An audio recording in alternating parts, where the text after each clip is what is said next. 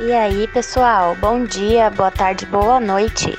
Esse é mais um episódio do Ponta da Língua, o podcast da BSL Idiomas. Vamos nessa?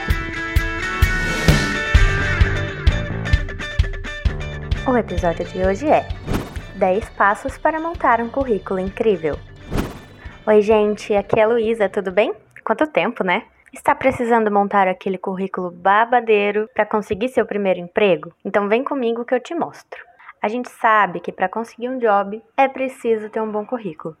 Mas será que é tão simples assim montar um? Para te ajudar nessa missão, eu trouxe algumas dicas. Conseguir o primeiro emprego é um grande desafio. É que muitas vezes a pessoa que está buscando uma vaga é eliminada logo na entrevista por falta de experiência. Tenso, né? Além disso, lidar com medo com a insegurança não é fácil. Mas o primeiro passo é saber construir um currículo incrível, que chame atenção. Isso aumenta as chances de você conseguir o seu primeiro emprego. E é sobre isso que a gente vai falar. Aliás, vamos separar esse episódio em duas partes. Na primeira, eu vou dar algumas dicas sobre como conseguir sua experiência para inserir no currículo. Na segunda, eu vou entrar com a montagem do currículo em si, beleza? Então bora! A primeira forma de inserir experiência é fazer frilas. Os frilas são basicamente trabalhos temporários. Eles são uma ótima oportunidade de ganhar experiência. O mercado de freelancers está bem aquecido ultimamente. As empresas frequentemente preferem terceirizar alguns serviços do que contratar profissionais permanentes. Existem oportunidades em diversas áreas. Por exemplo, se você gosta de escrever, pode trabalhar como redator. Se é bom em programação, pode desenvolver sites para a internet e por aí vai. Inclusive, tem muitas plataformas especializadas em conectar empresas e profissionais autônomos.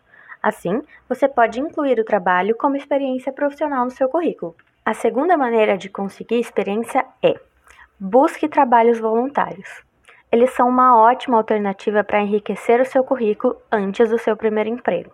Você pode ganhar experiência prática, facilitando a sua entrada no mercado de trabalho além de construir um networking sólido que também pode te ajudar a conseguir um primeiro emprego por meio de indicações. Dá para se candidatar a vagas em ONGs, entidades filantrópicas e outras organizações sem fins lucrativos. Boa dica, né? A terceira dica de experiência é: faça cursos. O mercado está cada vez mais competitivo e exige permanente atualização. Mesmo que você não tenha dinheiro para cursos pagos, existem muitos cursos online de graça, inclusive em faculdades famosas. Um exemplo disso é o curso de inglês. Outro exemplo é participar de eventos na sua área, como congressos e feiras. Neles existem muitos cursos abertos. Durante os processos seletivos, você também pode mostrar como esses cursos foram importantes para você. A última dica para ganhar experiência é: viaje. Eu sei que nem todo mundo tem dinheiro para isso, mas se for possível, organize uma viagem para trabalhar ou estudar. Inclusive, existem algumas agências que oferecem intercâmbio voluntário, o que também é válido e ainda mais barato. Viajar possibilita vivências e experiências que podem enriquecer a sua vida e o seu currículo. Se você conseguir, você pode fazer um intercâmbio profissional na sua área. É a oportunidade perfeita para aprender e praticar um outro idioma e ainda pode desenvolver competências muito requisitadas no mercado, tipo a capacidade de adaptação, a visão global e a inteligência emocional. A partir de agora, a gente vai entrar na segunda parte do episódio: como colocar tudo isso no papel. Vamos lá? Então, passo 1: um, dados pessoais. Essa é a primeira coisa que deve ter no seu currículo. O seu nome completo, idade, estado civil, tudo isso deve aparecer logo no início. E não vai esquecer de colocar telefone e e-mail para que a empresa possa falar com você, hein? Pelo amor de Deus. Mas tem uma polêmica entre alguns candidatos. Colocar ou não colocar uma foto sua? O ideal é coloque somente se for uma exigência da empresa. Nesse caso, ela deve ser 3x4 e de ótima qualidade, com uma postura profissional e roupas adequadas. Passo 2. Objetivo profissional. Seu objetivo profissional deve ser descrito em apenas uma linha, logo abaixo dos dados pessoais. Ele deve abordar o cargo e a área de interesse. Evite indicar mais de uma área em um mesmo currículo.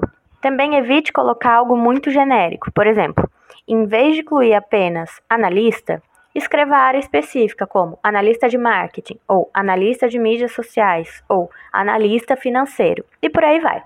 Passo 3. Formação acadêmica. Coloque todas as suas formações, abrangendo graduação, pós-graduação, MBA, extensão e por aí vai.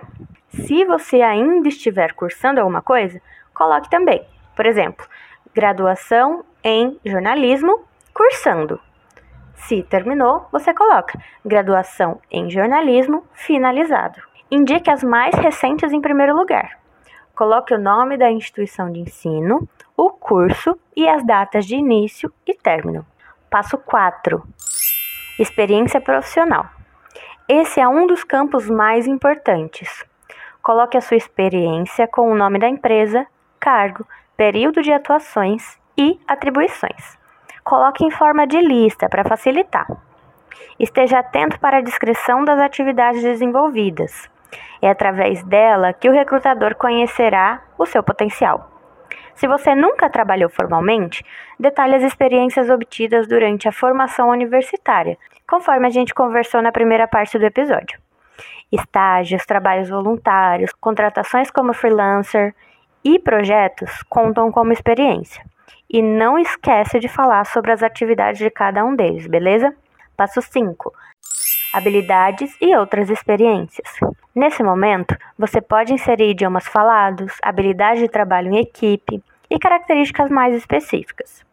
Você pode citar novamente o que aprendeu nas experiências passadas. Indique o seu nível de conhecimento e como o adquiriu. O critério é identificar se essas experiências contribuíram com conhecimentos e habilidades que serão necessárias para o trabalho desejado. Ao mesmo tempo, esteja pronto para falar sobre elas durante a entrevista.